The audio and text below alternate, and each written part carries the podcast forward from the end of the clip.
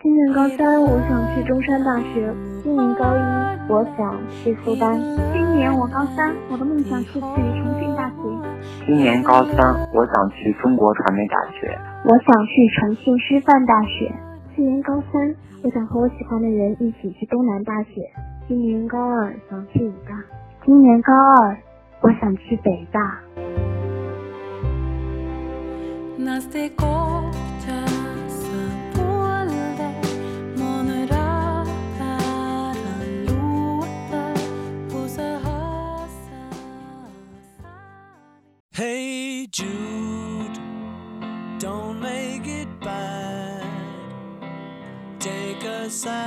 Song and make it better.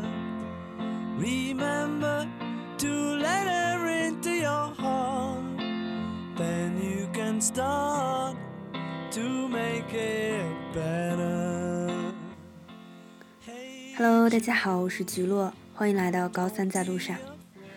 那么，高三在路上的一个新的板块——干货馆就和大家见面了。干货馆启用了新的开头，与高三在路上中浅谈馆的内容不一样。干货馆会和大家分享更多的学习方法，还有高中、大学过程中需要注意的一些事情。那么，菊落因为刚刚高考完，所以有一件事情感触最深的是。高考结束后，我们究竟要报什么样的专业呢？那么有这篇文章给即将进入大学的学生，还有现在是高三的同学们一些小的启迪吧。如果大学里挑到了自己不喜欢的专业，该怎么办呢？那么这篇文章来自高顿网校，本文作者张宇。面对录取通知上的专业名，如果你是被调剂的对象，你一定会感到有些许陌生。上大学，万一遇到自己不感兴趣的专业怎么办？是痛苦四年，还是卷土重来呢？看过柴静那本《看见》的读者，想必都对他的恩师陈莽印象深刻。对，就是那个为了电视事业奋斗一生，创作思维影响深远的陈莽。但你或许不知道。陈莽就是大学学习了自己不喜欢专业的一群人中的一份子。从小就喜欢文学创作的陈莽，大学却读了哈尔滨工业大学光学工程专业。大学毕业后，被分到了航天工业部团委工作。然而，陈莽并没有安于眼前的工作。一个偶然的机会，他来到了中央电视台。在进入中央电视台的前三年，干的基本都是跑腿打杂的活。而凭借对创作的热爱和不懈努力，他最终成了东方时空的总制片人。作为制片人的陈莽这样说过：“创作是一件浪漫的事情，而其中的过程又是十分具体的。完成一件成功的作品，需要两种极其反差性的品格：灵异奔放和老老实实。通过学习理科培养出来的清晰的逻辑思维能力。”显而对他后来创作提供了很大的帮助。很多人由于没有被录取到自己喜欢的专业，到了大学之后就开始自暴自弃，放弃了对学业的追求。那么，如果大学你学到的是自己不喜欢的专业、不感兴趣的专业，你该怎么办呢？又如何从那种不喜欢本专业就放弃学业的状态中走出来呢？一。要明确自己到底喜欢什么。喜欢写作的同学报了中文系，无奈却被调剂到历史系；喜欢动漫的同学报了日语系，却被调剂到了中文系。在懊恼着自己没进喜欢的专业时，你是否问过自己，到底喜欢什么？很多人嘴里的喜欢，可能仅仅是叶公好龙式的喜欢。有的同学实在无法忍受自己的专业。最后选择了换专业，但是后来发现，在学习压力的逼迫下，渐渐的对这个专业也失去了兴趣。因此，当压力来临的时候，或许你反而不那么喜欢你原来认定的专业了。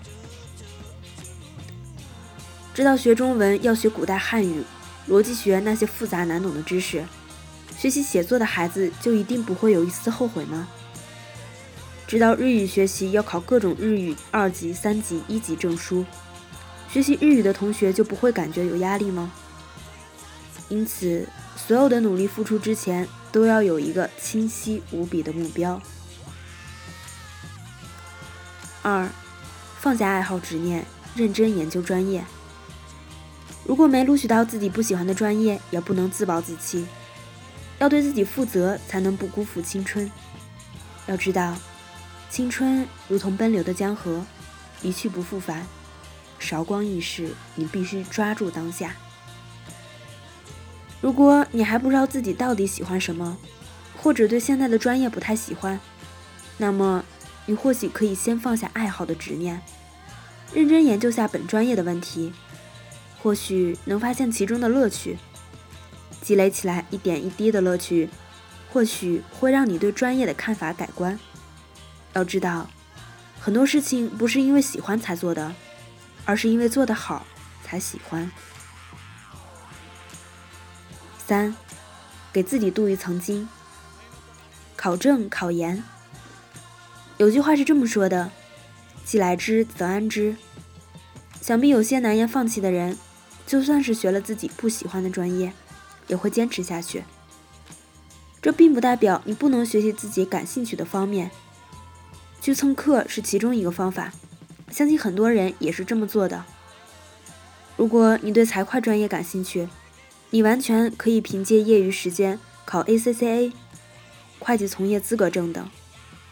如果你对英语感兴趣，你也可以考 PETS 口译等证书，这也是为你未来找到自己喜欢的工作增加了一块敲门砖。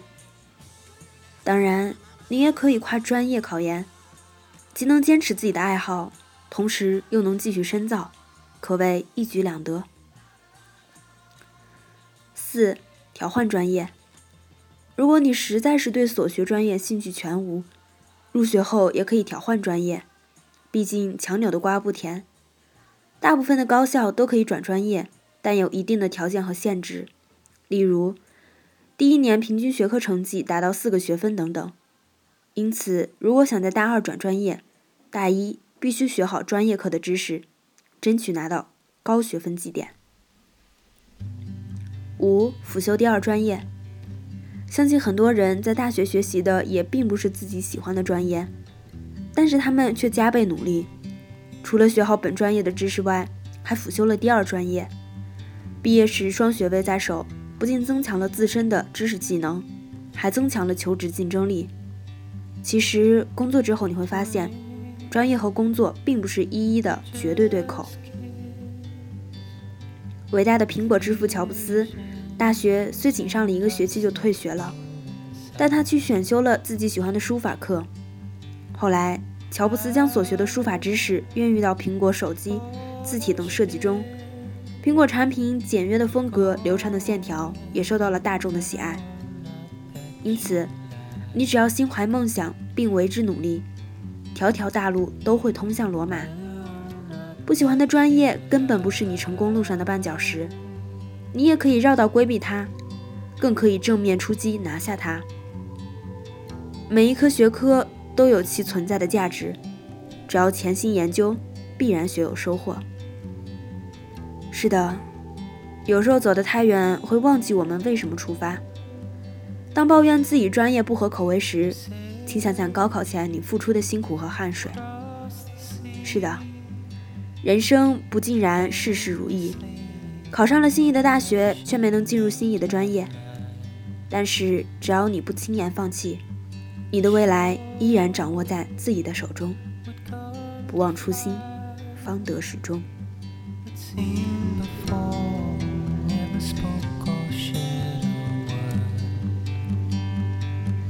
以上这篇文章就是和大家分享，如果到了大学学了自己不喜欢的专业，那该怎么办呢？希望这篇文章可以对即将开学的大一同学和现在正是高三的学生们有一些帮助。所以说不要现在就太纠结于这个专业我到底要选什么专业或者这个专业我究竟喜不喜欢。做好眼前事努力做到最好选择余地就会更大。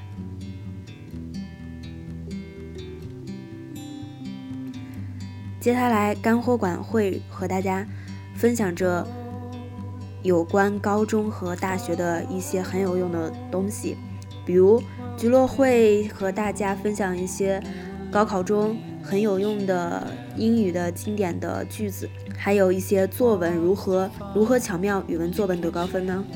其实发现。其实语文作文，如果你读的作文比较多，你就会发现每一篇作文当中其实有一种暗暗的规律，这种规律全是靠自己去摸索啊。菊落之后也会总结出自己高三的作文。其实菊落并不是很厉害的大学霸，只不过在语文作文方面还是比较有信心的。之后会慢慢和大家分享啦。这期到这里，拜拜。